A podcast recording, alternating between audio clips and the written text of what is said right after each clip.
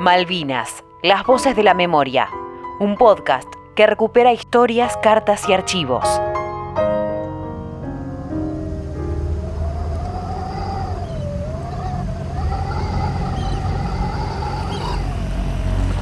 La dictadura y sus 168 comunicados. Un análisis sobre la manipulación comunicacional durante la guerra.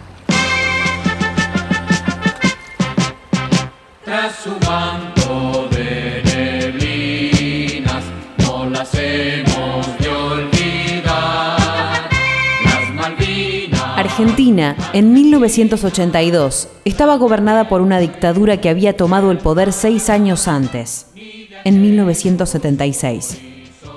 Desde el mismo día en que se produjo el desembarco en las Islas Malvinas, la Junta Militar informó a la población por intermedio de comunicados. El primero fue el único que no tuvo número. Comunicado de la Junta Militar.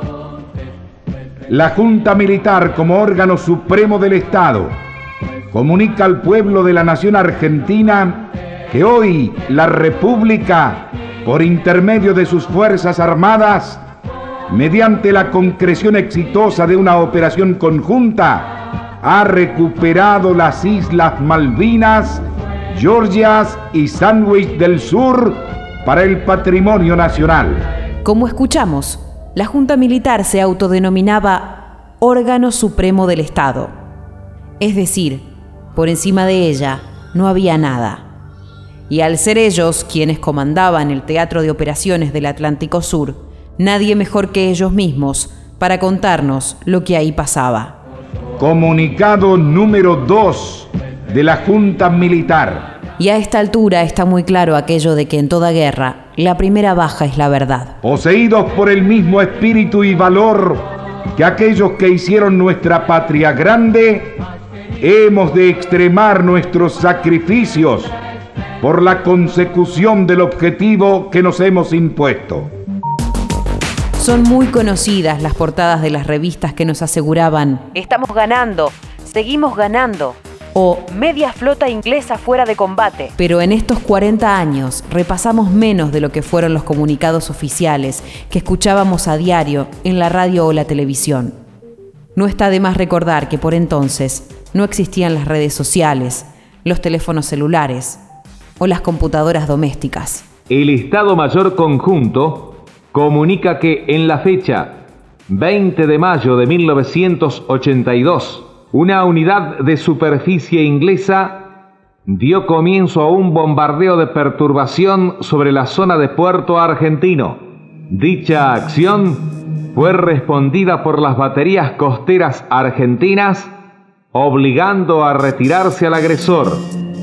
Ya mucho antes de la guerra, el mismo día que comenzó la dictadura, en marzo de 1976, la Junta Militar hizo saber que sería reprimido con reclusión de hasta 10 años el que por cualquier medio difundiere o propagare noticias, comunicados o imágenes con el propósito de perturbar, perjudicar o desprestigiar las actividades de las Fuerzas Armadas, de seguridad La posición de nuestras fuerzas en Puerto Argentino está consolidada de acuerdo a lo previsto y sus hombres esperan la batalla con el ánimo retemplado por la arenga de su gobernador militar, cuando dijo, no solo debemos derrotarlos, sino que debemos hacerlo de manera tal que su derrota sea tan aplastante que nunca más vuelvan a tener esa atrevida idea de invadir nuestra tierra.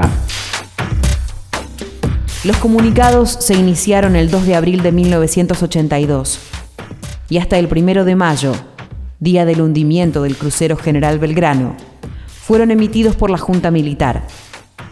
Desde ese día y hasta el final, el 14 de junio, fueron firmados por el Estado Mayor Conjunto y, como vamos a escuchar, desde el inicio de la guerra hasta el mismo 14 de junio, los enfrentamientos eran siempre favorables a los intereses de la Argentina. Fuerzas enemigas, cinco fragatas con impactos directos, dos gravemente averiadas y tres con averías diversas, un avión Sea Harrier abatido, un helicóptero abatido. Es decir, que aproximadamente el 70% de las unidades navales enemigas intervinientes en este combate han quedado fuera de acción. Para que no hubiese fisuras en la información difundida sobre la guerra de Malvinas, la Junta Militar dispuso a finales de abril que todas las noticias provenientes del exterior, utilizadas por los medios, relacionadas a las operaciones militares y a la seguridad nacional, estaban sujetas al control del Estado Mayor. Además, se informaba que toda transgresión a esta disposición sería sancionada con la clausura del medio y con el arresto por tiempo indeterminado del director o editor responsable. El Estado Mayor Conjunto comunica que durante la madrugada del día de la fecha, 22 de mayo de 1982, el frente de combate se mantiene estable y la situación bajo control de las fuerzas argentinas. 168 fueron los comunicados difundidos durante los 74 días que duró la guerra. Efectivos de infantería propios mantienen el contacto con las tropas agresoras, conservando su poder de combate intacto. El enemigo concentró un ataque sobre Puerto Darwin, en el que la aviación propia anuló el fuego de las naves inglesas y tropas del ejército hicieron retroceder al enemigo recuperando totalmente el terreno, controlando la situación táctica y obligándolo a replegarse hacia el norte. Distintas investigaciones demostraron que el 10 de junio de 1982 la derrota de las tropas argentinas era inminente. Los comunicados del Estado Mayor Conjunto no reflejaban ese desenlace.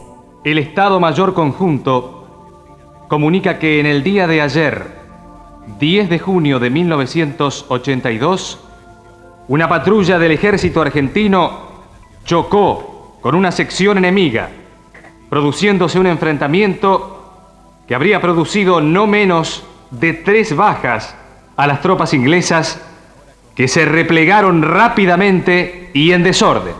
Se apoderaron además de material de comunicaciones, equipo, etc dos días antes del cese del fuego, es decir, el 12 de junio de 1982, seguíamos ganando. El Estado Mayor Conjunto comunica que en la madrugada de hoy, 12 de junio de 1982, la aviación propia atacó e incendió a una fragata inglesa que estaba bombardeando la población civil de Puerto Argentino. El 13 de junio escuchábamos en radios y televisión el comunicado del Estado Mayor Conjunto, en el que nos aseguraban que el enemigo era el que había sufrido numerosas bajas. El Estado Mayor Conjunto comunica que las acciones de combate durante el día de ayer 13 de junio de 1982 fueron las siguientes.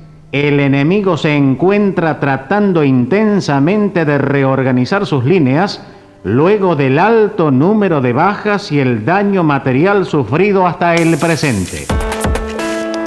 Y el mismo 14 de junio, por la mañana, el Estado Mayor Conjunto comunica que a las 8 y 30 horas del día de la fecha, 14 de junio de 1982, el enemigo ha ocupado el sector de Monte Tumbledown y Wireless Reach. Nuestros efectivos han ocupado nuevas posiciones para obtener mayor efectividad en la extrema defensa que se mantiene con un alto espíritu de lucha. A solo seis comunicados para que la guerra finalizara, ya no estábamos ganando. Comunicado del Estado Mayor Conjunto número 162. Las tropas argentinas, con gran valor y decisión, continúan enfrentando a un enemigo que los supera en número, medios y tecnología. Toda la estrategia comunicacional de la Junta Militar se empezó a resquebrajar en aquella tarde del 14 de junio de 1982. Comunicado del Estado Mayor Conjunto número 163. Hoy, 14 de junio de 1982, a las 16 horas. En estos momentos, en la zona de Puerto Argentino, hay un alto el fuego de hecho, no concertado por ninguna de las dos partes. Los diarios comentaban al día siguiente que el gobernador militar argentino, a las 23.59, había firmado el acta de rendición, de la que tachó la palabra incondicional, y transcribían el texto que decía, Yo, el abajo firmante, comandante de las Fuerzas Argentinas de Aire, Mar y Tierra, en las Islas Malvinas, Mario Benjamín Menéndez, me rindo ante el general de brigada Jeremy Moore como representante del gobierno de Su Majestad Británica. Comunicado del Estado Mayor Conjunto número 165. El Estado Mayor Conjunto comunica que en el día de ayer, 14 de junio de 1982, se produjo la reunión entre el comandante de las fuerzas inglesas general Jeremy Moore, y el comandante de la guarnición militar Malvinas, general de brigada Mario Benjamín Menéndez. En dicha reunión se elaboró un acta en la cual se establecen las condiciones de cese de fuego y retiro de tropas.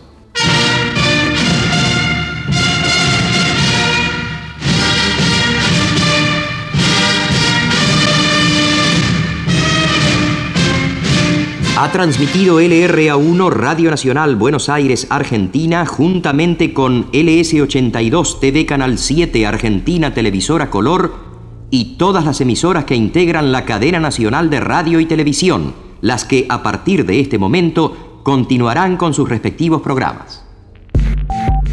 La dictadura y sus 168 comunicados. Un análisis sobre la manipulación comunicacional durante la guerra. Locución, Carolina Yaruzzi. Archivos, Daniel Luiret. Dirección y realización sonora, Daniel Alvarenga y Mariano Randazzo. Malvinas, las voces de la memoria. Fue una producción de la Secretaría de Medios y Comunicación Pública.